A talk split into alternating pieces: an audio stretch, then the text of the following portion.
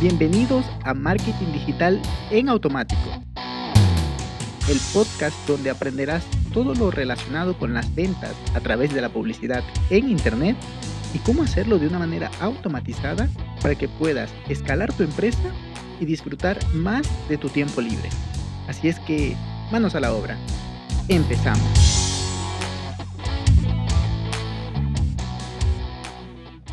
Hola mis amigos, muy buenos días, muy buen inicio de semana. Es increíble, es increíble, ya estamos mayo. Habrá que revisar esas metas que nos pusimos en enero y revisar cómo estamos, si estamos avanzando a pesar de esta situación de coronavirus, si hemos bajado el ritmo, si le hemos eh, puesto incluso más, más acción. Hay, un mentor, bueno, César eh, Carlos Muñoz, que, que, siempre dice que al mismo tiempo, a él se lo dijo un mentor, siempre dice que en tiempos de crisis debemos trabajar el triple para al menos obtener el 75% de los resultados que estamos acostumbrados a obtener. Me parece muy, muy acertado esto, entonces pues se los comparto por acá y espero que estén trabajando muy, muy duro, pero también inteligentemente para crear no solo un emprendimiento que tengan muchos clientes, sino también un emprendimiento escalable, que puedan tener clientes, sí, pero que puedan escalar y que no se queden como freelancer, si es el caso que, quieren pasar a empresa, pero si quieren permanecer como freelancer, pues también está perfecto, ¿no? Es maravilloso. Nada más es cuestión de qué es lo que uno quiere. En fin, después de, después de esa intro, el día de hoy vamos a hablar de curación de contenido, un concepto bastante bonito. ¿Por qué? Porque si estás empezando en el mundo de creación de contenido, de marketing digital, mm, puede ser que no domines de muchos temas. Vamos a decir que te dedicas, bueno, ya ni siquiera del marketing digital, de, del fitness o de la música o de la producción, lo que sea, lo que sea, y te quieres dedicar a eso, pero no sabes todo lo que en principio se necesitaría saber, porque nunca lo vas a saber todo, pero digamos, en principio necesitarías saber para empezar a, promocionar tus servicios y que los demás te perciban a ti como un experto o, o como alguien que sabe del tema y que les puede ayudar. Entonces, para eso utilizamos la curación de contenido. Es un concepto de marketing, pero en realidad, este, bueno, viene incluso desde el marketing tradicional. Y lo que te permite con esto es que ya que tenemos ahorita en Internet una infoxicación increíble, es decir, tú buscas información sobre algo y te aparecen cientos, si no es que miles de resultados en, en, los buscadores, también en redes sociales, también en YouTube, bueno, YouTube es un buscador, o en Instagram, te aparece un montón de contenido. Entonces ahí es donde entra en juego el papel del curador de contenido. Es decir, alguien que sabe que, sabe primero que todo, sabe cuál es su buyer persona, sabe cuál es ese, ese arquetipo de clientes que él quiere atraer y más importante en este paso, qué es lo que ellos necesitan y a partir de allí hace una investigación, es lo primero que debe eh, hacer un, un, curador de contenido, que en realidad está muy relacionado con un community manager, más o menos relacionado, pero va un poco más allá, porque vas a, revisar qué información está disponible. Lo puedes hacer con... Eh, de manera manual, yendo a las páginas web o a los canales de YouTube de estas personas, de estos referentes, de estas empresas, y luego importar ese contenido, revisarlo, filtrarlo. Bueno, pero esto sería el siguiente paso, filtrarlo para que tenga sentido para tu audiencia. Pero bueno, me, adelanté un poco, regresemos a la, a la parte de seleccionar porque te quiero dar un par de herramientas para que se te haga más fácil. Te decía, lo primero es ir a buscar esa información de las mejores fuentes. Si crees y consideras, porque no necesariamente es así, pero si consideras que la mejor información está en inglés, vas a tener que ir a esas fuentes y luego eh, ya filtrarlas. Pero ¿cómo haces para ir a todas estas? Te puedes saturar con tanto trabajo que tendrías que hacer.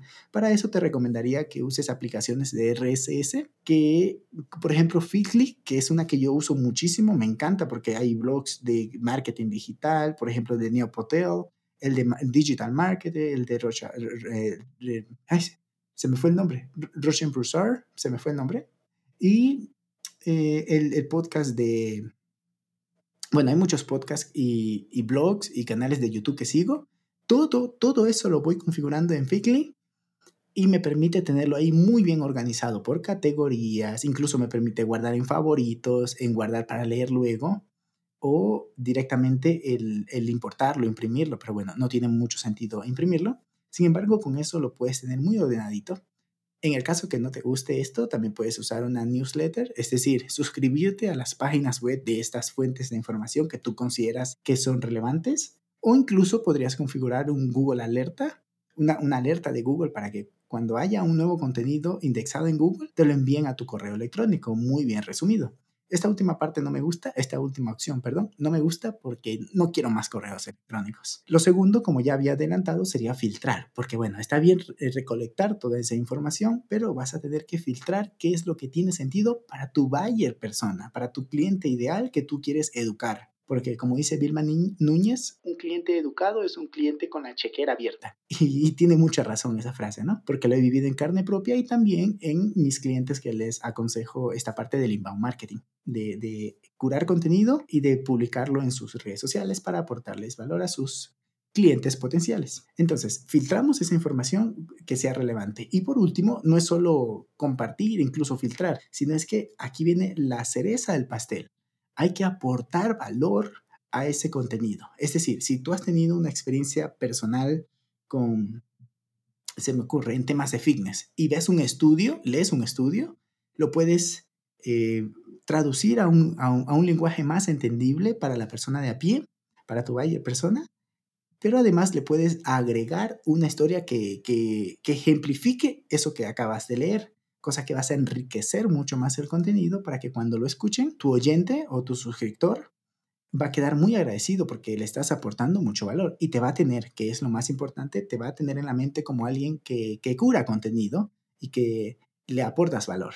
En realidad, ¿sabes? Lo curioso de esto es que todo lo hemos hecho. Todo en todos en algún momento hemos compartido un artículo, compartido un video, compartido un podcast o una publicación en redes sociales el asunto con esto es que no es solo compartir, sino es que es agregarle algo más. Si, pones retweets o pones compartir, ponle por qué deberían leer ese artículo, si quieres hacerlo así de sencillo.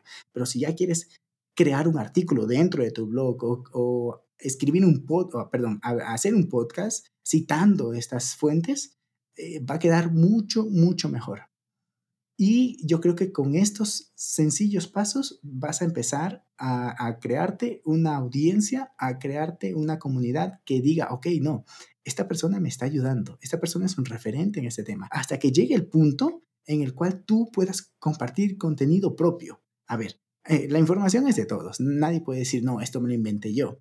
Lo que me refiero es experiencias propias, aplicando ese contenido, como ya te lo decía antes, pero mientras más te vas, te vas metiendo en este mundo de creación de contenido, de presencia digital, cada vez se te va a hacer más fácil documentar e incluso tus propias actividades diarias vas a aprender a compartirlo en redes sociales, que es algo que a las personas le, le gusta mucho, esto de ver el, el, tras de escena, el tras cámara de, de un negocio. Así es que hasta, hasta aquí el episodio de hoy aplícalo. Yo sé que te va a dar grandes resultados porque ya, te digo, soy eh, em, aplicante de esto, pero también mis clientes y los resultados son muy, muy favorables. Un abrazo digital y nos escuchamos el día miércoles. Chao, chao. Y hasta aquí el episodio de hoy. Sé que esta información va a ser de gran utilidad para tu negocio, por lo que te pido que lo implementes y lo compartas con alguien que sepas que también le va a ayudar. Gracias y hasta la próxima.